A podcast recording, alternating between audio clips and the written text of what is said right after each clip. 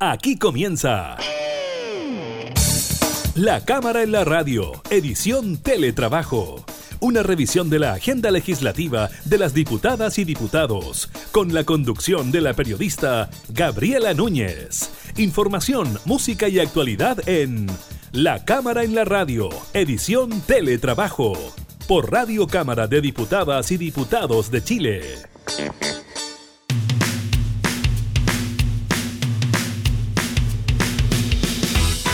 Hola, ¿qué tal? ¿Cómo están? Bienvenidos a un nuevo programa de la Cámara de la Radio en esta modalidad de teletrabajo. Los continuamos acompañando en tiempos de confinamiento para gran parte de nuestro país a causa del COVID-19. Precisamente estaremos hablando de eso, de los nuevos casos dados a conocer por el MinSal y también de las comunas que entran y salen de la cuarentena y aquellas también que retroceden dentro de lo que es el plan paso a paso.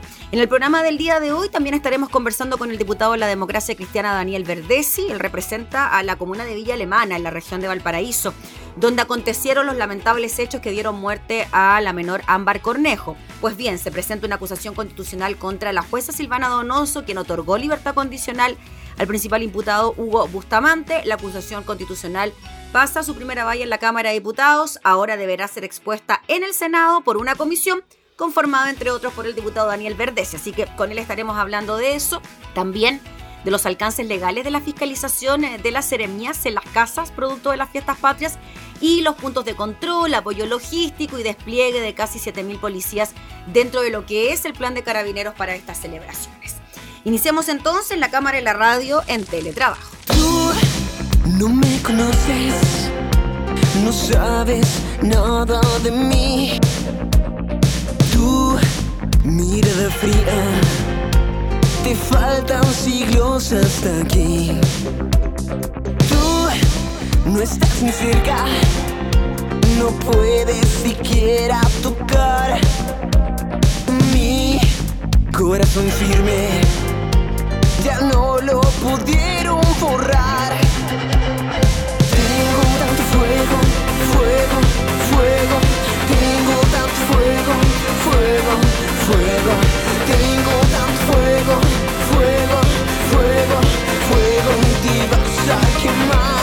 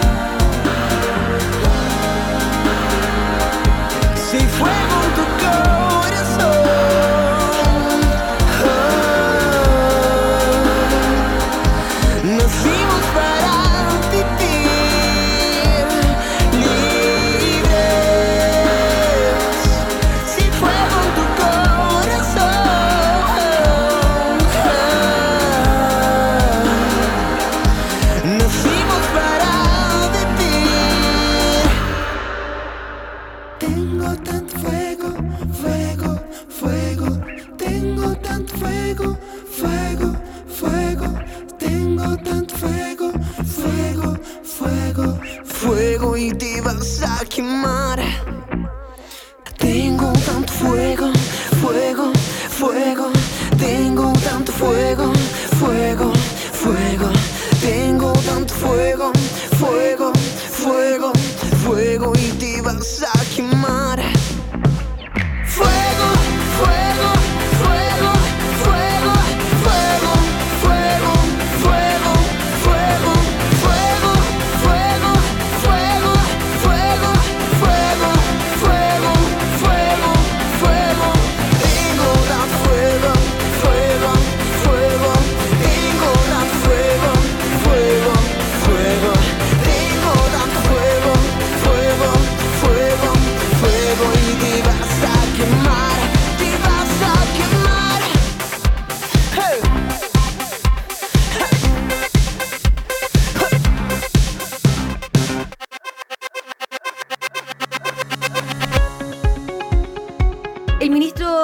Salud, Enrique París, destacó el proceso de mejoría en relación a los nuevos casos de COVID-19. Estamos en un proceso de mejoría, aseguró esta mañana el ministro de Salud, al iniciar su alocución previo al reporte diario que consignó 1.305 casos nuevos de coronavirus durante la última jornada en el día 198 de la pandemia en Chile. Estos 1.305 nuevos contagiados representan la cifra más baja de los últimos ocho días. De igual manera, por cuarto día consecutivo se mantuvo una tendencia a la baja. Los 1.305 casos diarios informados esta jornada se desglosan en 918 sintomáticos, 353 asintomáticos y 34 sin notificar. Por otra parte, la cifra de nuevos fallecidos informados es de 18 personas. Es el menor número de fallecidos que ha tenido Chile en los últimos 90 días. Esto obviamente es gracias al esfuerzo de la población y de los trabajadores de salud, dijo el ministro Enrique París. Con estos 18 nuevos fallecidos, el total de decesos confirmados por coronavirus en el país es de 12.058. Eso sí, esta última cifra tiene como fecha de cierre el 13 de septiembre pasado, según el registro diario que lleva a cabo el Ministerio de Ciencia. Y tomando como referencia este mismo desglose del Ministerio de Ciencia, cinco personas murieron el 11 de septiembre, 11 el 12 de septiembre y 2 el 13 de septiembre. De igual modo, el ministro hizo un llamado a la prudencia para el fin de semana largo que se avecina. No pongamos en riesgos estos logros en fiestas patrias, dijo la autoridad. Y precisamente y en relación a este mismo tema es que hay novedades en cuanto al plan paso a paso. Después de más de 150 días de encierro, los habitantes de la comuna del Bosque saldrán de la cuarentena luego de que el ministro de Salud Enrique París anunciara su paso a fase 2 en el marco del plan de apertura gradual ante la presencia del COVID. De esta forma, a partir del 21 de septiembre a las 5 de la mañana, esa zona quedará liberada de esa restricción junto a las comunas de Independencia, Pudahuel en la región metropolitana, Quillota en la de Valparaíso y Calama en la de Antofagasta. En tanto, el secretario de Estado señaló además que dos comunas retrocedieron de fase 3 a transición debido al aumento de contagios de coronavirus a partir del 18 de septiembre a las 5 de la mañana. Estas son San Fernando en la región de O'Higgins y la zona urbana de Talca en el Maule. Asimismo, hubo seis comunas que ese mismo día pasarán de estar en etapa de preparación a cuarentena, siendo la mitad de ellas de la región del Biobío. Estamos hablando de Curanilahue, Los Álamos y Lebu. Las tres restantes son Licantén en la región del Maule, la zona urbana de Maullín en los lagos y Pichidegua en la región de O'Higgins.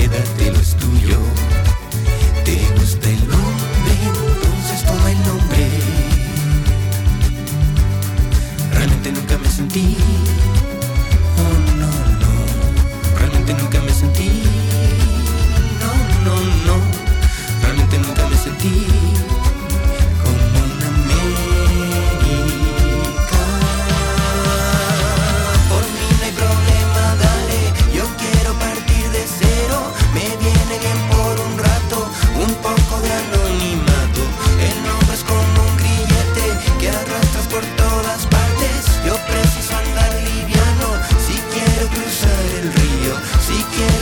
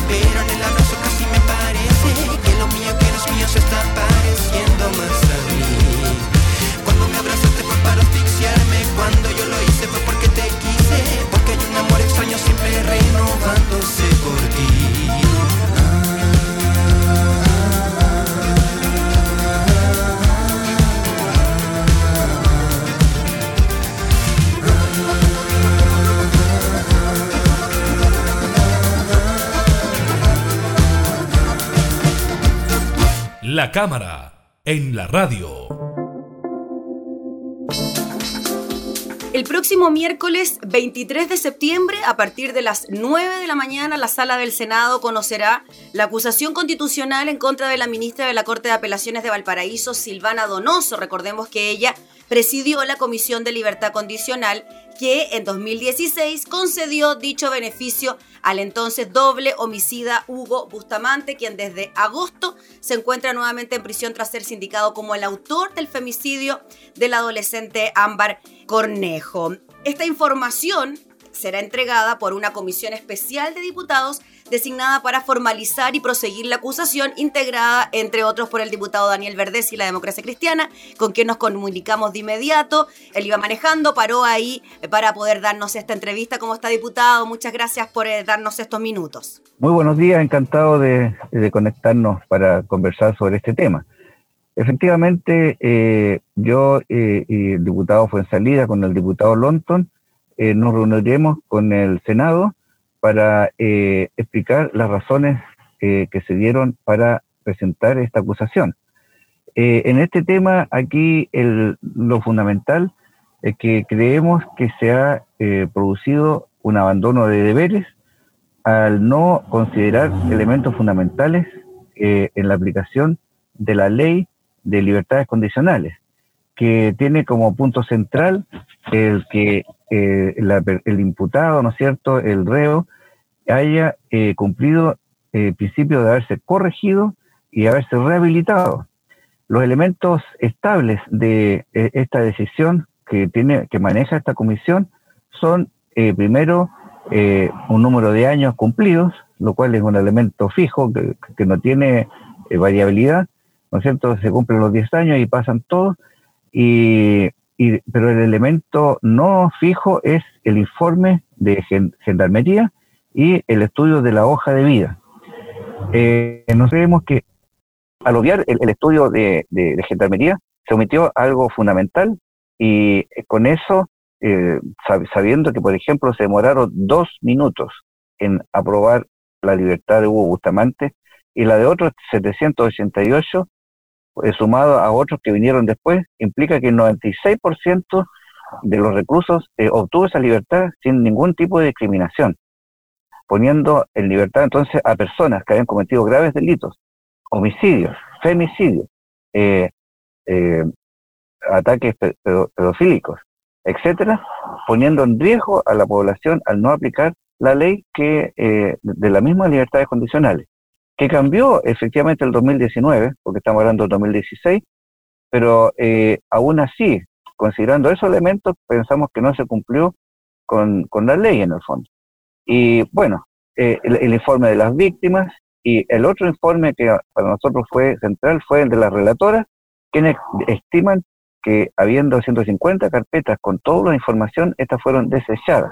Las relatoras que, se presentaron junto en la, en la Comisión de Libertades Condicionales. Diputado Verdesi, entonces el mm, notable abandono de deberes va de alguna manera relacionado con lo que usted nos comentaba, de que finalmente el informe de Gendarmería no se tomó en consideración eh, para otorgar o no la libertad condicional y este otro informe que usted nos comenta de las relatoras que tampoco se habría tomado en consideración. Por ahí entonces se establece la figura del notable abandono de deberes por no revisar estos temas tan importantes para otorgar libertades condicionales. Ese es nuestro planteamiento.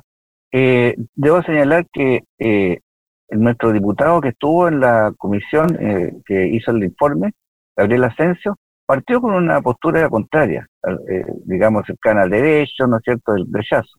Pero después, justamente de conocer sobre todo el informe de la relatora y de las víctimas, cambió a una abstención y finalmente en sala votó a favor de la acusación.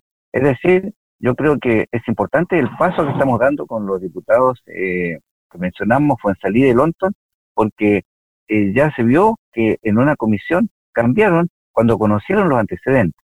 Es cierto de que la, ministra tiene mucho, muchas eh, cosas buenas que ha hecho, muchos, muchos fallos que son apoyados por, eh, por muchas personas, pero aquí en este caso no tenemos ninguna duda de que se incurrió en notable abandono de deberes. Diputado, y en esta misma línea, en lo que usted nos comenta de cambiar la opinión frente a una acusación constitucional, había tenido la oportunidad también de conversar con otros parlamentarios sobre este tema y muchos llegaron a la convicción de que quizás en esta oportunidad no se actuó bajo un convencimiento político, sino que muchos incluso, como nos comentaba usted, el diputado Asensio, cambiaron de opinión para precisamente por conocer los antecedentes que se dieron tanto en la comisión que analizó como también los argumentos que se dieron en la sala. O sea, los argumentos de todas maneras fueron lo suficientemente contundentes para que se declarara admisible esta acusación en la sala. Efectivamente, por eso es que el paso que nosotros damos ahora, eh, primero eh, sabemos que el Senado tiene una mirada más jurídica y actúa como juez. En el caso de nosotros tenemos una mirada política también. Eh, yo creo que aquí el, eje de esta acusación es justamente jurídico. ¿ah? La, letra de la ley eh, dice claramente que la Comisión de Libertades Condicionales la entregará, y ahí tuvo el tema de que si era un beneficio o un derecho. Y, y, finalmente el 2019 quedó claro que era un beneficio, que se podía optar a eso. pero claramente dice que al menos el recluso tiene que estar corregido y rehabilitado. Ningún elemento de los que tenía la gendarmería, ni el informe eh, psiquiátrico, psicológico del 2005, jamás mostró que había algún tipo de rehabilitación. Eh, incluso eh, eso quedó expuesto ante la opinión pública cuando en la entrevista de Carlos Pinto, ¿no es cierto?, en Televisión Nacional, muestra que evidentemente este psicópata desalmado no tenía ninguna corrección, lo cual es prácticamente imposible en su mente siempre iban a aparecer este tipo de acciones como normales, como correctas o posibles. Por eso es que el riesgo a la que se sometió la población al liberar a este psicópata fue y pasó lo que efectivamente tenía que pasar, que volvió a actuar y volvió a delinquir y a cometer las atrocidades que estaba acostumbrado a hacer. Diputado Verdesi, ¿qué le parece a usted la defensa corporativa esperable, por lo demás, por parte del Poder Judicial frente a la jueza? Se habla también de intromisión de poderes en esta misma circunstancia. Bueno, efectivamente es totalmente inadecuado eso, ya que la Constitución y las leyes eh, establece los pasos que se dan para una acusación constitucional con una cuestión previa que tiene que ser aprobada, con eh, un tema de fondo en la Cámara de Diputados y finalmente el Senado, quien actúa como juez eh, donde incluso tienen todas las normas de juez, ellos no pueden opinar antes, no pueden recibir presiones y votan en conciencia y fundamentalmente basado en derecho. Yo creo que eh, no es adecuado lo que dice la vocera de la Corte Suprema y pienso que la eh, intromisión es al revés. Nosotros debemos actuar de acuerdo a la ley y eso es lo que estamos haciendo. Efectivamente, si el, Senado rechaza eh, por una convicción jurídica, nosotros tenemos que asumir ello, pero efectivamente aquí se está cumpliendo con la ley. Diputado Daniel Verdesi, y aquí el otro argumento que también se esgrimió en la presentación de esta acusación constitucional que tiene que ver con que esta era una comisión de libertades condicionales solamente presidida por la jueza Silvana Donoso y que aquí había otros jueces también entrometidos en la decisión y que tomaron la decisión final también al igual que la jueza. ¿Qué pasa con esas personas? Bueno, evidente que ese argumento es bastante débil porque obviamente es eh, una autoridad que está sobre los jueces por lo tanto hay una, una, una relación jerárquica. Las propias relatoras, quienes señalaron de que la, eh, a pesar de sus informes, 150 carpetas que no fueron revisadas, eh, la decisión la toma la que es la superior jerárquico, que es la ministra. Y por otra parte, la Cámara de Diputados no tiene atribuciones para, para fiscalizar a los jueces, solamente a los ministros de eh, a los ministros de Corte de Apelaciones y ministros de la Corte Suprema. Por lo tanto, eh, no es válido ese argumento de que era una comisión, ya que eh, el que preside esa comisión era la ministra Silvana Donoso, quien tomó las decisiones eh, por una política que es diferente a la anterior y a la posterior, y es diferente al resto del país. 96% de liberaciones versus el 16% del resto del país y de, y de otros periodos de funcionamiento de la misma comisión. Diputado Verdesi, yo le quiero preguntar por su zona, por su distrito, el 6, en la región de Valparaíso, que incluye precisamente la comuna de Villa Alemana, lugar donde acontecieron estos lamentables hechos, la muerte de Ámbar Cornejo.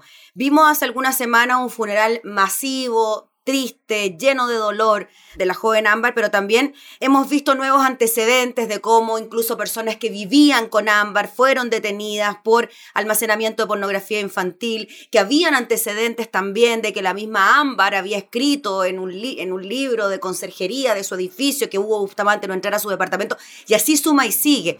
¿Cómo ve usted el ambiente en su comuna, en sus vecinos tras estos tristes hechos? Bueno, yo efectivamente soy de Villa Alemana, yo eh, viví en Villa Alemana, estudié en el Liceo de Villa Alemana seis años, conozco profundamente la comuna, conozco la calle Covadonga, donde, donde vivía ambas, eh, donde vivía, digamos, el, eh, eh, finalmente Hugo Bustamante, cuando volvió. así que para mí es mi comuna. Y tengo que decir de que el dolor que existía y que existe en la comuna por esta situación y la indignación que existe por esta suerte de, irresponsabilidad jurídica que, en que se incurrió al liberar a alguien que no haya cumplido, imagínense, estaba condenado a 27 años, sale a los 10 años prácticamente sin ninguna objeción, eh, es algo que señala una terrible injusticia que se comete contra la sociedad entera. Por lo tanto, efectivamente yo me hago cargo de eso y como diputado de la zona tengo que representar el sentir de mi comunidad. Mm. Diputado, finalmente, en cuanto a lo que pueda ocurrir la próxima semana ya en el Senado, ¿cómo ve usted la posibilidad de que esto finalmente ocurra y que la jueza Silvana Donoso sea acusada constitucionalmente? Sabemos que hay votos a favor, votos en contra, pero ¿cómo usted ve este resultado? ¿Cómo lo vaticina? Yo tengo confianza en, que los argumentos que vamos a presentar van a ser considerados al margen de todo tipo de presiones. Eh, entiendo que eh, el tema es jurídico y que probablemente en ese sentido la calidad de la presentación que hagamos va a influir más que por eh, criterios generales o políticos de la fortaleza jurídica de la presentación, pero que, de que esto va a marcar un precedente, lo va a marcar y nunca más en Chile debe ocurrir una situación como esa en la cual un psicópata desalmado que no ha cumplido su pena salga liberado por una mal análisis de la ley de lo que es la Comisión de Libertades Condicionales, que debe existir. Nadie está en contra de, de, ese beneficio, que debe ocurrir en muchos casos de personas que sí cumplen con los requisitos, pero que en este caso de ninguna manera lo cumplía y eso debe ser sancionado. Muy bien, pues diputado Daniel Verdesi, le agradecemos enormemente por el contacto, por hablar de este tema y estaremos muy atentos a lo que pueda ocurrir el próximo 23 de septiembre en el Senado, donde ustedes junto al diputado Lonton y el diputado Fuensalía expondrán todos estos antecedentes hacia sus eh, colegas parlamentarios del Senado. Muchas gracias, diputado. Muchas gracias a ti y gracias por la entrevista. Gracias. Era el diputado Daniel Verdesi, uno de los integrantes de la comisión que entregará la información de acusación constitucional contra la jueza Silvana Donoso en el Senado.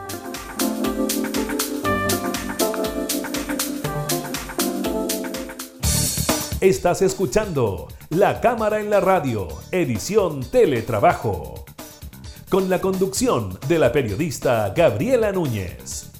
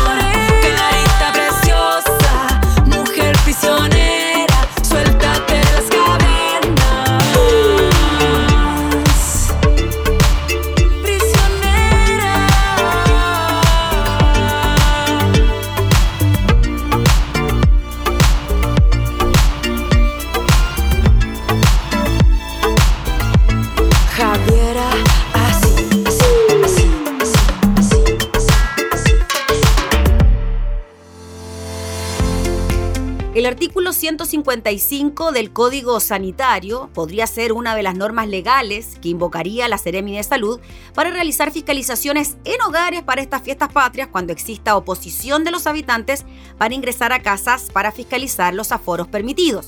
La Seremi de Salud Metropolitana, Paula Labra, ha dicho que podemos ingresar y si la persona se niega a dejarnos entrar, nosotros podemos hacer una resolución de allanamiento.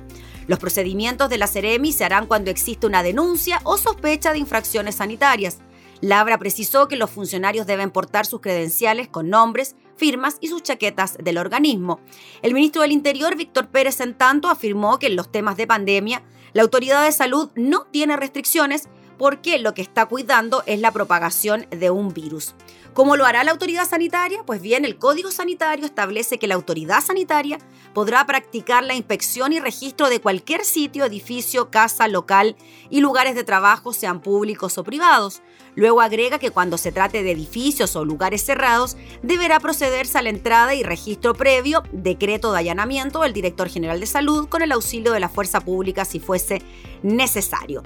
El abogado experto en derecho público, Cristóbal Osorio, según consigna el diario La Tercera, asegura que esta es una facultad muy común y utilizada por las Ceremis y que adquiere mayor relevancia en una alerta sanitaria. Por su parte, el abogado administrativista, Luis Cordero, agrega que esta norma debe complementarse con un tratado internacional, el Reglamento Sanitario Internacional, que fue ratificado por Chile en 2008. Ese tratado establece que no se puede utilizar competencias sanitarias con fines de policías ni seguridad del Estado. Cordero a su vez agrega otro elemento, lo más importante es el levantamiento del acta, la persona debe tener claridad de lo que se está poniendo en el acta, por lo tanto, si tiene alguna observación, le tiene que pedir al funcionario que deje constancia. Este martes, el Instituto Nacional de Derechos Humanos anunció que oficiará la autoridad sanitaria consultando la legalidad de esta medida.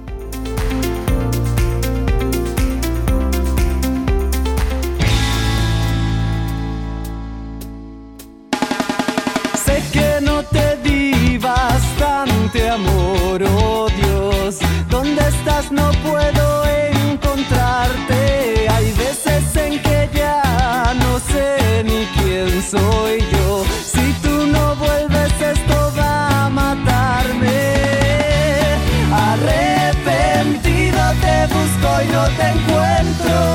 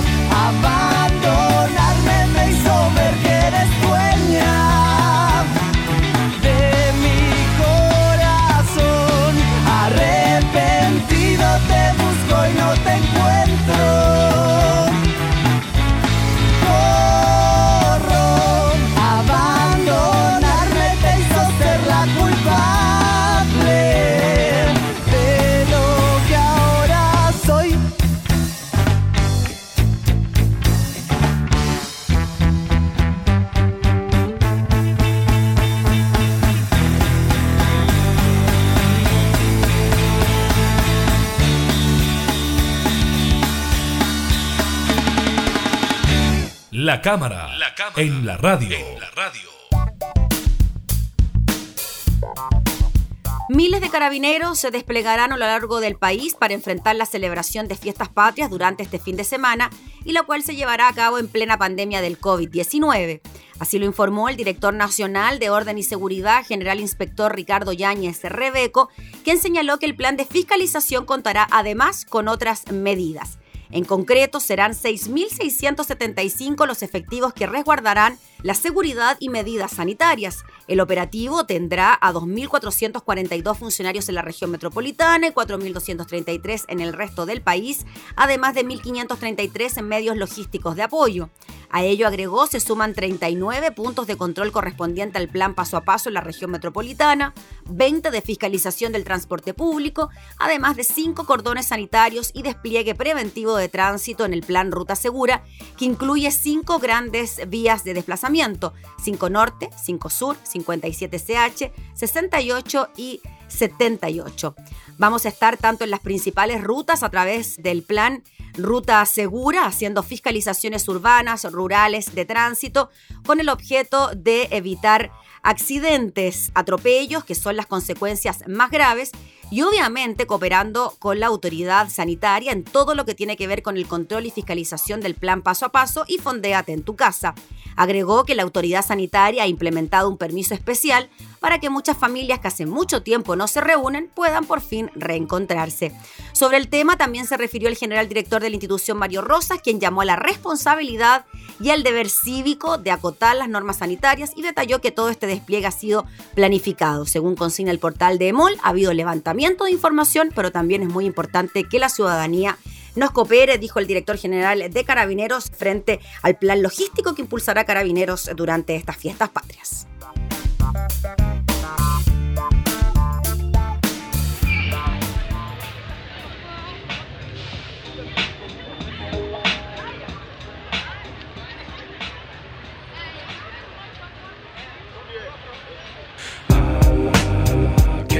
Importe. Ajá. Ah, it's the top 10, baby. Importe. Por minuto, ese es el asunto. El mundo corre con o sin ti, no te aferres a mí. Cada uno en lo suyo, yo sigo mi asunto. Te fijo metas ambiciosas a mi manera y punto.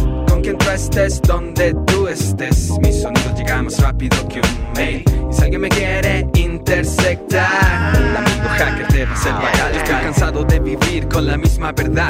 Las dos caras de la moneda a mí me dan igual. Me mantengo al margen. No busco que cambie, sigo mi propio camino. Creo mi propio destino, sigo adelante. En los tropiezos de la vida se encuentra la salida. Los problemas del futuro es duro el muro. Incesante el apuro del sistema que te presiona y te atora. Trata al cuello una soga. Y no es broma cuando digo que mucha gente se aprovecha de ti. Es tiempo de darnos cuenta, tienes que estar siempre alerta, crear tu propio emblema, cultivar tu persona. Ahora reacciona, ya es hora, revoluciones por minuto. Ese es el asunto, el mundo corre cuando sin ti. No te aferres a mí, cada uno en lo suyo. Yo sigo mi asunto, me fijo metas ambiciosas a mi manera y punto. Revoluciones por minuto, ese es el asunto. El mundo corre cuando sin ti. No te aferres a mí, cada uno en lo suyo.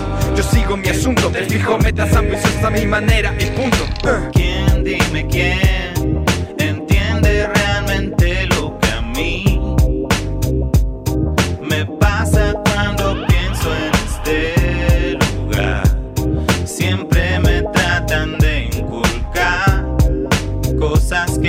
quiero comprender. Son solo cosas de hombres, me digo. Que no te importe la forma del tipo. La ciencia nunca ha sido mi Dios. Y el tonto tienes en la abundancia. Wow, yeah. Que no te importe. Revoluciones por minuto, ese es el asunto. Asunto, me fijo metas ambiciosas a mi manera y punto. Revoluciones por minuto, ese es el asunto. El mundo corre cuando sin ti, no te aferres a mí, cada uno en lo suyo. Yo sigo mi asunto, me fijo metas ambiciosas a mi manera y punto.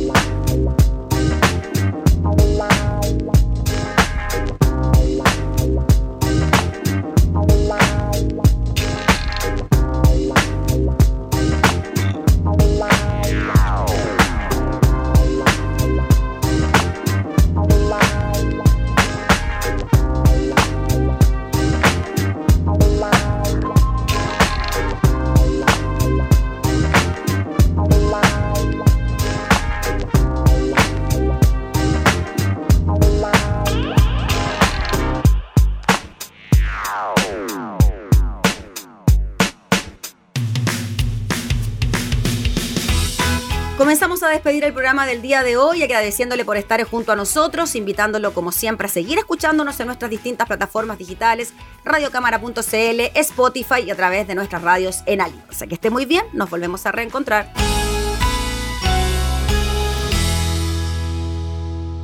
Hemos presentado La Cámara en la Radio, edición Teletrabajo una revisión de la agenda legislativa de las diputadas y diputados, con la conducción de la periodista Gabriela Núñez.